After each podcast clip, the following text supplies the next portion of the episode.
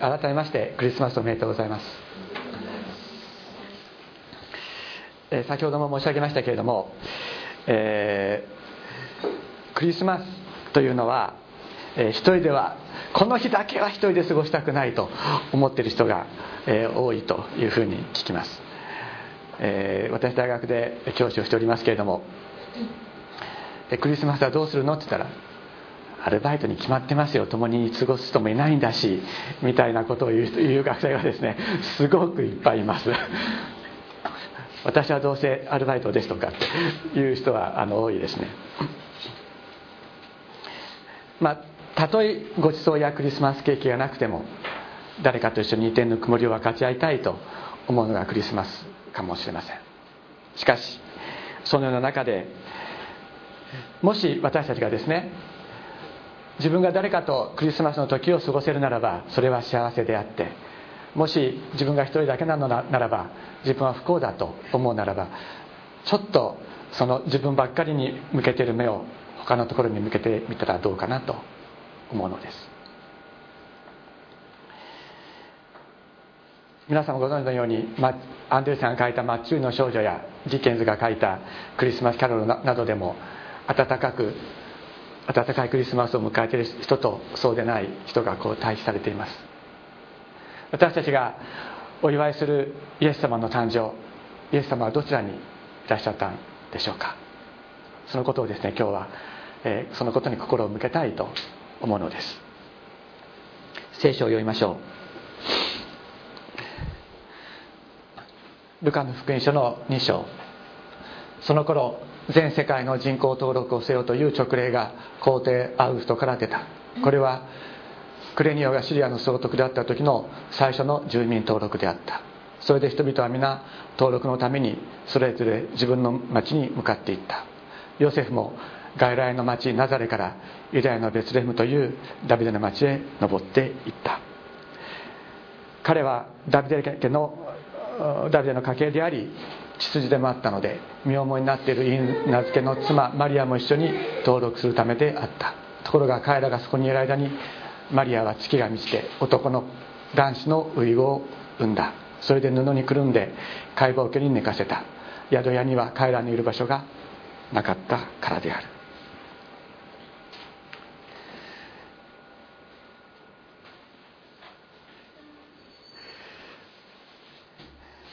このクリスマスの時ここに宿屋には彼らのいる場所がなかったと書いてある言葉に、え目を留めたいと思います。まだ14歳とも15歳ぐらいとも言われる母マリア。そして最初のお産で本当に大変な中で人口登録をするためにエルサレム、えー、ベツレヘムですね。ベツレヘムエルサレムの近くのベツレヘムに登っていった。そこには多くの人がいたのでしょう。しかし今まさにもう破水してしまってですね赤ちゃんが生まれるという時に誰も彼らのために子供を産む場所を開けてくれなかった。伝説によりますと彼らは馬小屋。でお産をしなければならなかった。洞窟であったのではないかと言われています。先ほども言いましたけれどもまさにマッチューリの少女。あれは、えー、アンデルセンが空想で書いたものではないですね。実際にそのような社会悪があった。暖かい部屋にいてごちそうを食べている人とそして外の雪の中で凍えている人そういう世界があったのです。ディッケンズが書いたクリスマスキャロルも同じです。イエス様はまさに暖かい場所もなく外の冷たい冷たい中で不潔な場所で誕生しなければならなかったのであります。しかしこのような一方では幸せを感じる人ともう他方では、えー、苦しみを感じる人がいるというのはクリスマスに限ったことであるでしょうか。私はこのこの季節多くの人々がえ毎年そうですけれども忘年会を行いますが私は今年本当に忘れてはいけないことがあったと思います。それは自分の存在を否定されて自ら死を選ばざるを得なかった小学生がいたということです。そしてまた学級崩壊したクラスの中で子供たち今度は子供たちから存在を否定されそして自分を指導してくれるはずの先輩の先生からも罵倒されてそして自ら死を選んだクリスチャンの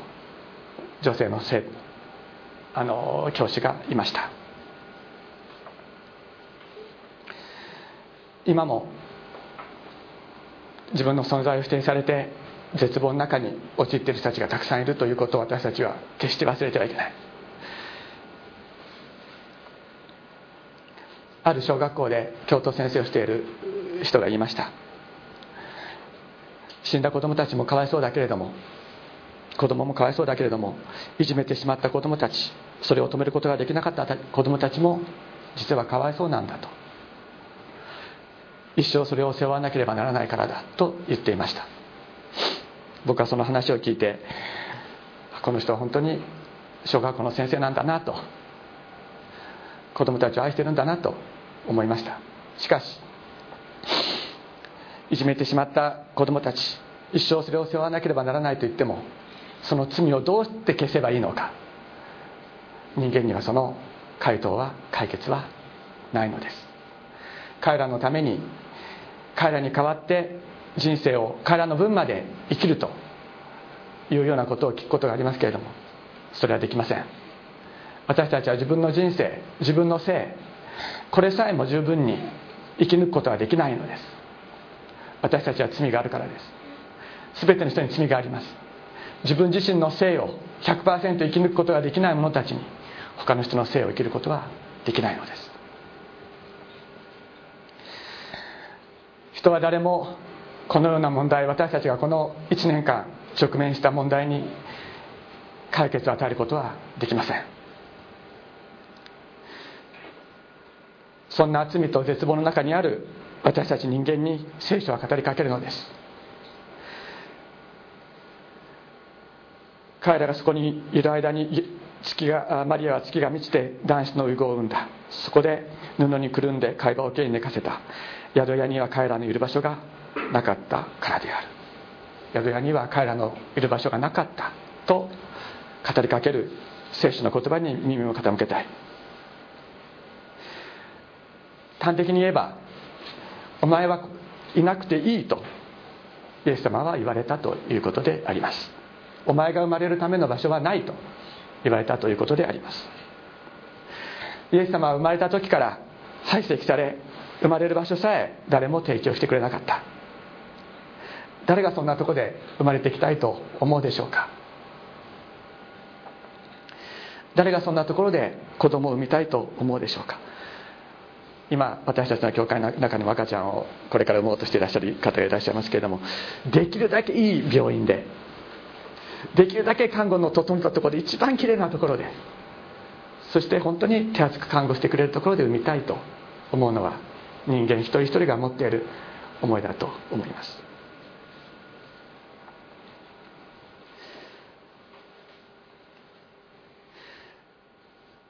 このような形で生まれてきたイエス様きっと人から排斥されのけ者にされお前はいなくてもよいと言われそのように言われて絶望する人々のその傷んだ心を誰よりも理解してくださっているに違いありません。自分も同じように排斥され苦しめられたからであります。そのイエス様の苦しみの極みは十字架であります。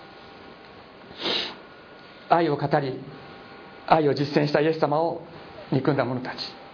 どうして憎んだのか？どうして愛を語り愛を実践したのに人々はイエス様を憎んだのか？それは私たちの心の中人の心の中に神様に対する対して反発する心がありそして純真な愛を見た時にそれをどうしても否定せざるを得ない心が人の中にあったからです。先日あの面白い話を聞きました「えーと、桜」という歌でも大ブレイクしたあの、えー、森山直太朗さん歌手のですね素晴らしい歌を歌う方いらっしゃいますけれどもこの方がですねあるインタビュー番組でこういうことを言ってた、えー、その彼の「桜」という曲をあの一緒に歌った、えーと、高校生のあの女子高校生のコーラスの、えー、人たちがいるそうなんですね。である卒業式で彼はサプライズで行ってですねあの、まあ、ギター1本持ってあのサプライズ行って、まあ、歌ったそうです桜を。そうするとあのもうコーラス部だけで100人以上いるっていうようなすごいコーラスの学校でね。でそれにコーラスをつけてくれたらしいんです急に。そしたらもうものすごくもうピュアな感じでね。本当にこう綺麗な感じでもうその女子学生たちが歌う歌の清らかさに比べて自分の心があまりにも汚く感じたというんですね。そしてあまりにも清いもの清いものを受けてしまったために自分は自分を汚さなければいけないと思ったっていうんです。そしてどうしたかというとトラックの排気ガスの後ろに立ってですねずっとずっと自分をこうやって 排気ガスを受けてですねで自分を汚くして自分をどうしても汚くしなければやってられない気持ちになってしまったと言ったのです。それは本当に神様の清い愛神様の完全な愛神様の本当に自分を捨てる愛を見た時に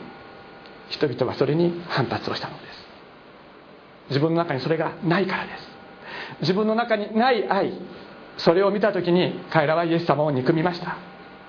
そしてイエス様を殺したのであります。愛よりも自分の安全自分の思い自分の安寧を選んだ者たちに殺された。弟子たちにも見捨てられ否定され誰もイエス様を助けるために立ち上がる者はいなかったのでありました。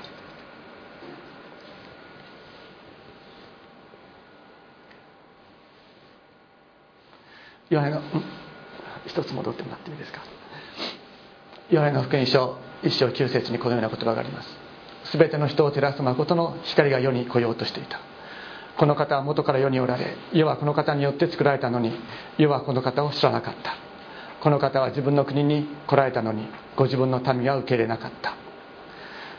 この方はご自分の国に来られたのにご自分の民は受け入れなかった。しかしこの方を受け入れた人々すなわちその名を信じた人々には神の子供とされる特権権の力をお与えになったとあります。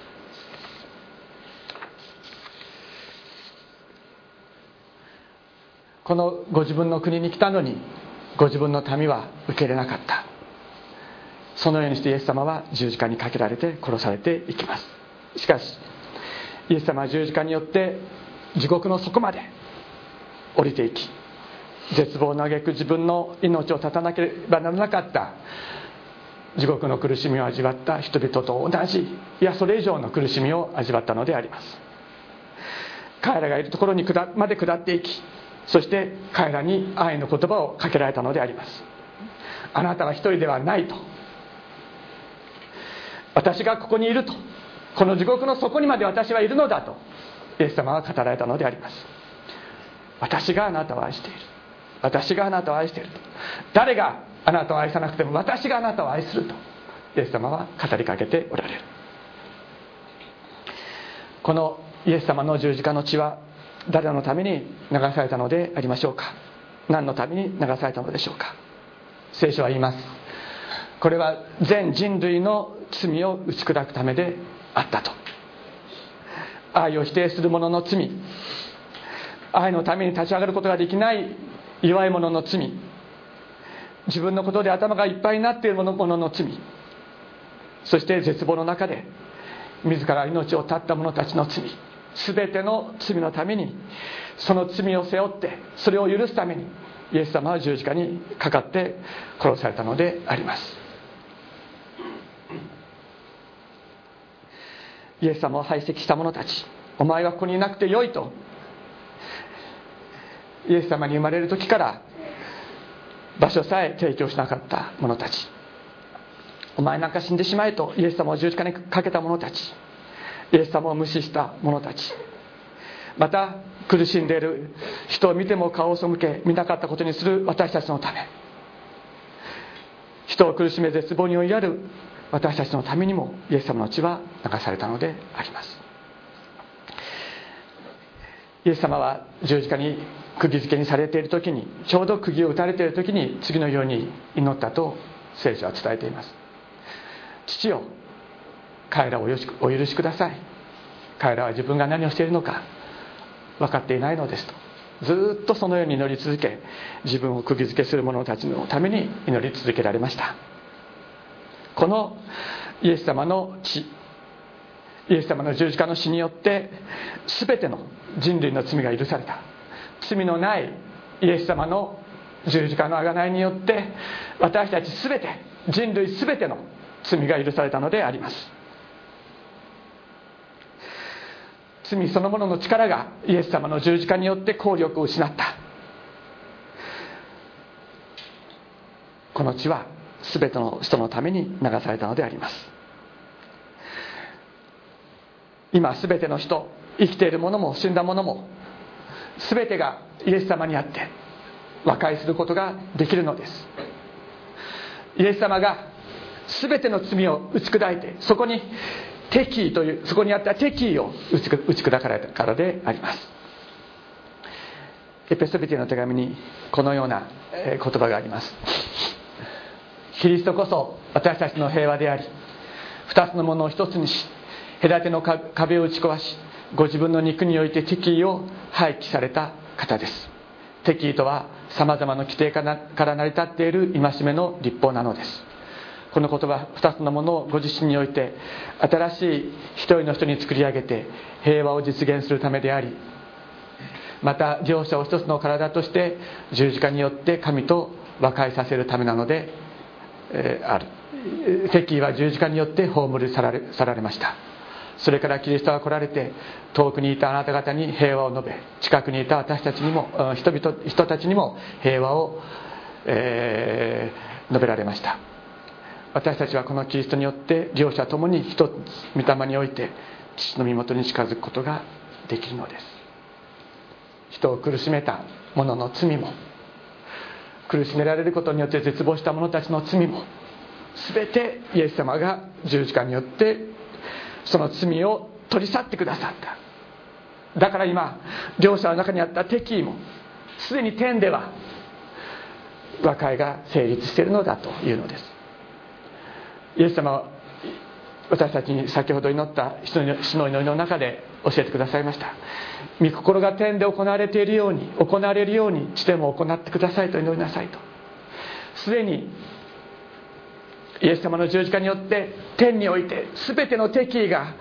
取り去られそして全てのものが和解するその全ての条件が天においてもうすでに備えられ完成したのです。今私たちはこの地上において御心が天で行われるようにその御心をこの地上で行ってくださいと私たちは祈るものでありたいと願います。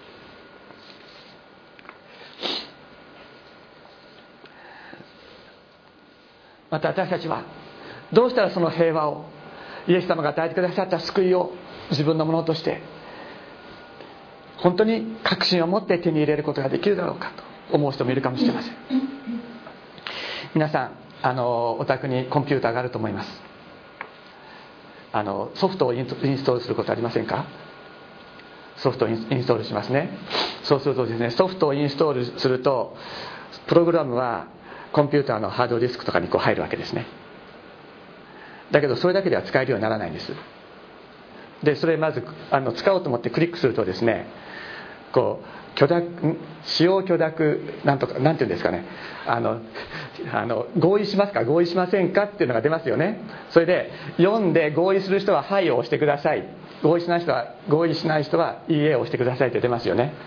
だからそれね「いいえ」を押したらですねいくらコンピューターの中にソフトが入ってインストールされててもいつまでも使えるようにならないんですね。ところが「はい」と押すとですねその途端に使えるようになる。イエス様の救いというのは十字架の救いというのはそのようなものだとそのようなものだと理解していただけたら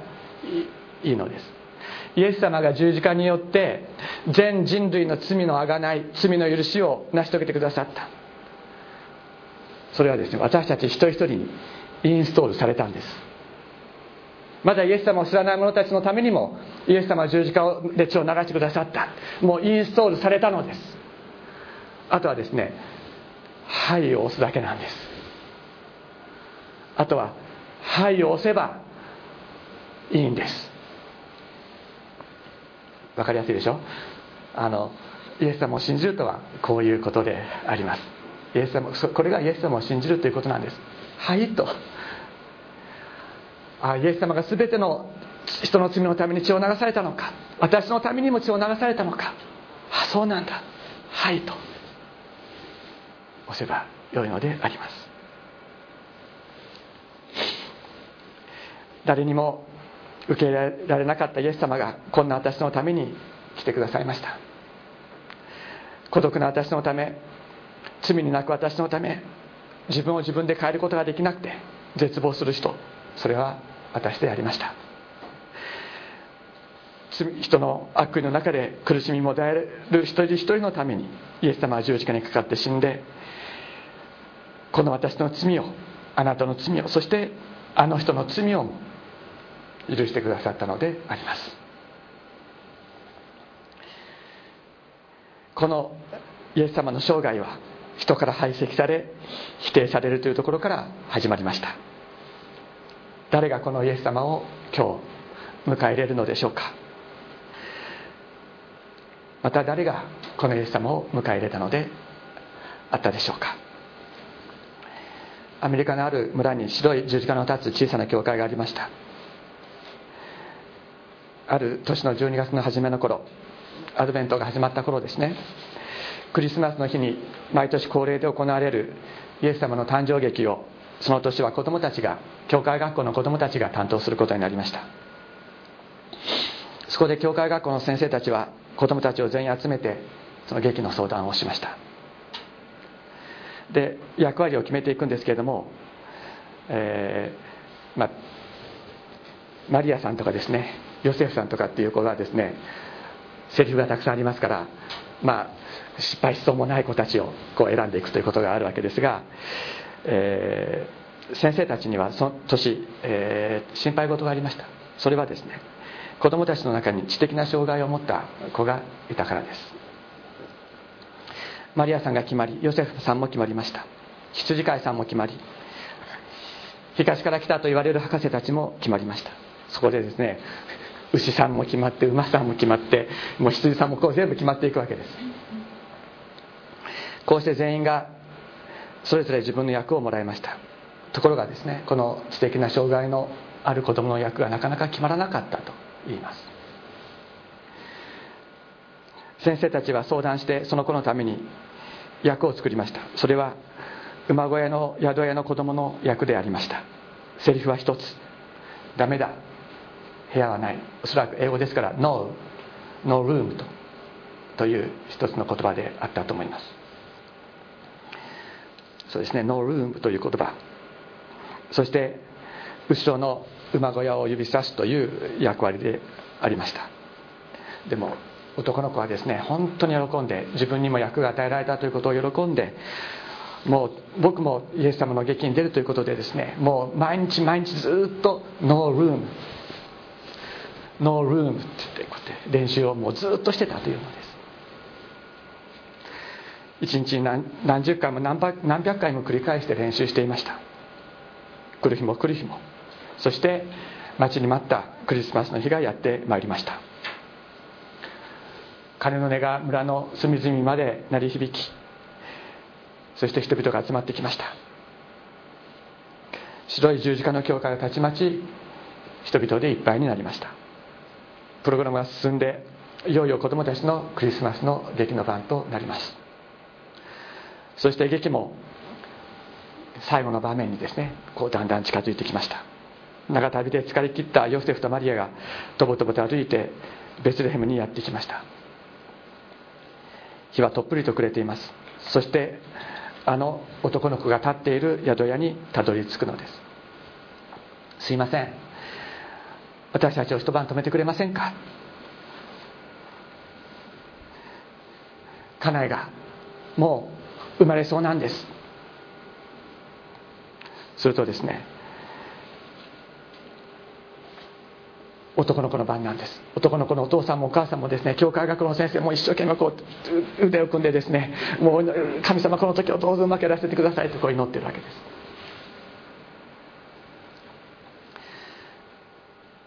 男の子は大きな声で言うんですね「No room」って言って指をさしました。よかった上手にできたとみんな思った。そしてヨセフさんとマリアさんがですねがっくりと肩を落として馬小屋の方に行くのを見送っていたその時その男の子が突然わっと声を上げ出し上げて泣き出したというのです。そしてマリアさんのところに走っていってマリアさんの腕にしがみついてそして言いました。マリアさんヨセフさん馬小屋には行かないでと。馬小屋は寒いから馬小屋は汚いからイエス様が風邪をひいてしまうから馬小屋には行かないで。僕のお父さんの車で今から僕の家に行こう。そして僕の部屋で僕のベッドの上でマリアさんイエス様を産んでくださいと男の子は言ったのです。教会学校の先生たちは飛び上がってそしてマリアさんにしかについていた男の子を引き離しました。劇は大事なところで中断してしまいましたけれども長い村の歴史の中でこれほど感動的なクリスマス劇は前にも後にも行われなかったと言われています。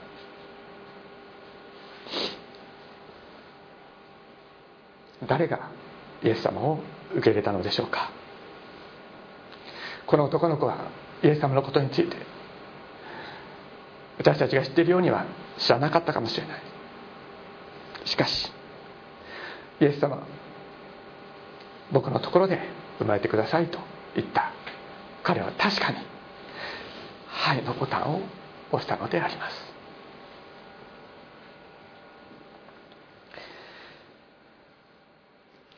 私たちもこの男と男の子と共にイエス様私の家に来てください。マリアさん私のベッドでイエス様を産んでくださいと。告白することができますように。ここからイエス様の平和が始まるのであります。全てのものを許し全てのものを集める。イエス様が私たちの中に生き始めるのであります。お祈りをしましょう。